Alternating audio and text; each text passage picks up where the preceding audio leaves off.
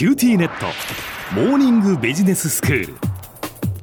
今日の講師は九州大学ビジネススクールでロジスティクス国際経営がご専門の星野博先生です。よろしくお願いします。よろしくお願いします先生昨日は貨客混載輸送というお話をしていただきました。まあ旅客機でその旅客だけではなくて貨物を運んだりそれから新幹線といったその鉄道を使ってまあお客さんも運ぶけれども貨物も運ぶ。まあそういうことですよね。そうですね、はい、あの旅客輸送かお客さんだけを運ぶのか貨物を運ぶ貨物輸送かというもうどちらかではなくてですね、うん、貨客混載輸送というのは非常に効率的なサービスですよね、うん、高い頻度で運行される交通機関を有効利用することでとてもいいアイデアだと思うんです。はい。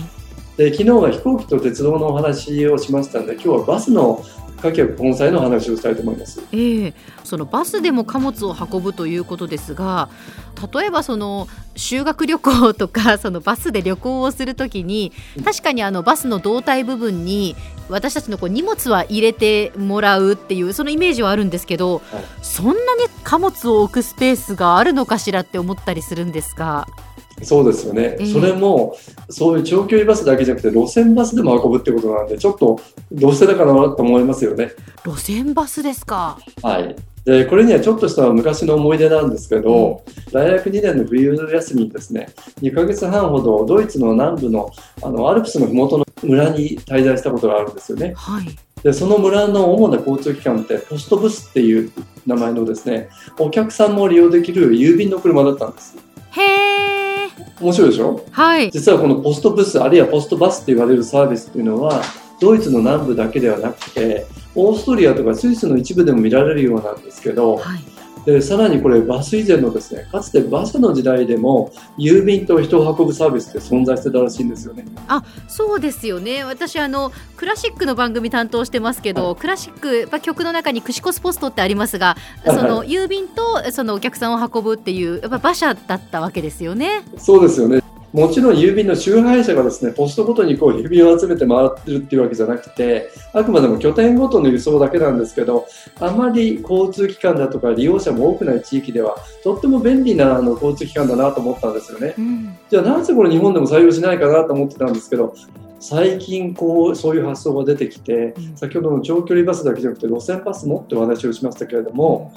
宮崎県の庄内地区だとか西目良村で大和運輸で宮崎交通が連携してですね路線バスに宅配便を乗せるっていう貨客混載のサービスっていうのが始まったのは2015年なんですよね。うんうん、でその後このサービスっていうのは村営のコミュニティバスにも貨客混載をしてですね宅配システムを入れるっていうことが始まったんですけど、うんまあ、それを聞いた時にこれだなと思ったんですよね。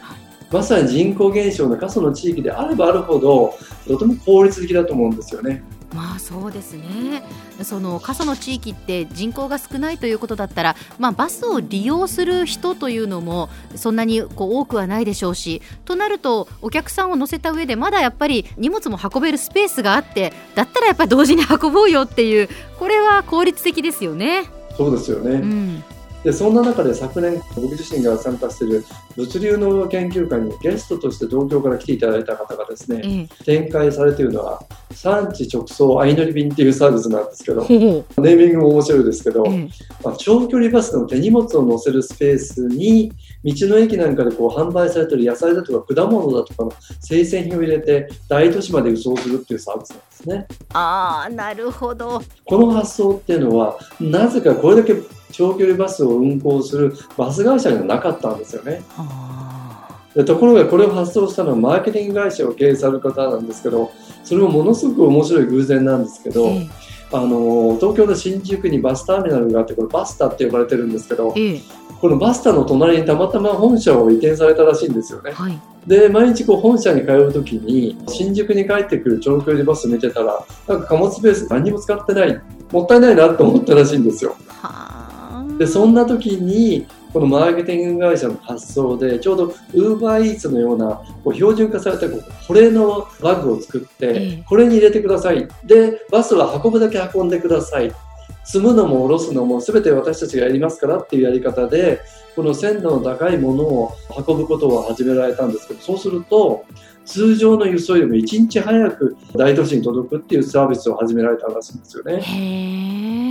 でもっと面白いのは始めてからわずか2年間で新宿のバスターミナルを中心にバス会社10社と契約をして25路線でですねこれ展開されているということだったんです。そうですかじゃあ今までは気づかなかったけれどもやってみたらバス会社としてもありがたいし農産物に関わるその産地の送り手にも求められていたサービスだったっていうことなんですね。そういうことですね。バス会社にとっても運賃が稼げるし、道の駅だけしか売られてなかったところが輸送手段を持ったっていうことですよね。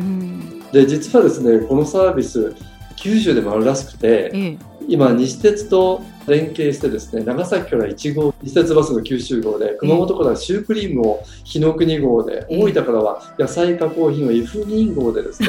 福岡で運ばれてきてるらしいんですよね。まあそうですか。私は長崎出身なので九州号もよく使ってますし、熊本にも住んでたので日の国号もしょっちゅう使いましたけれども、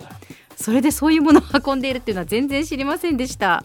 で実はこの方に去年10月にお会いした時にですね九州でも博多と天神を中心に九州全体にバスのネットワークがあるんでぜひ西鉄に売り込まれたらいいんじゃないですかなんてその話したんですけど実はこの時期にはもうすでにこういうサービス考えられてたらしいんですよね。まあそうですかやっぱりこうどこに着眼するかっていう着眼点発想とそしてそれをスピーディーに行う迅速さっていうことですね。では先生今日のまとめをお願いします。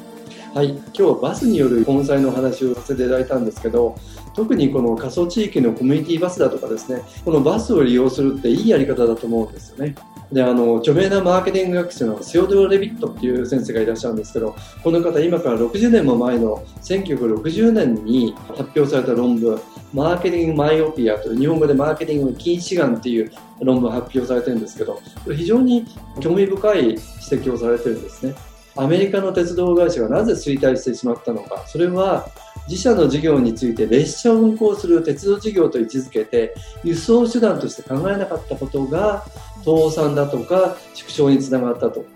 旅客便に貨物を載せること貨物便に旅客を載せること。非常に柔軟な発想だと思うんですけどこんなことを考えるといろんな発想が出てくるんではないかなというふうに思いました。今日の講師は九州大学ビジネススクールでロジスティクス国際経営がご専門の星野博先生でした。どうもありがとうございました。どうもありがとうございました。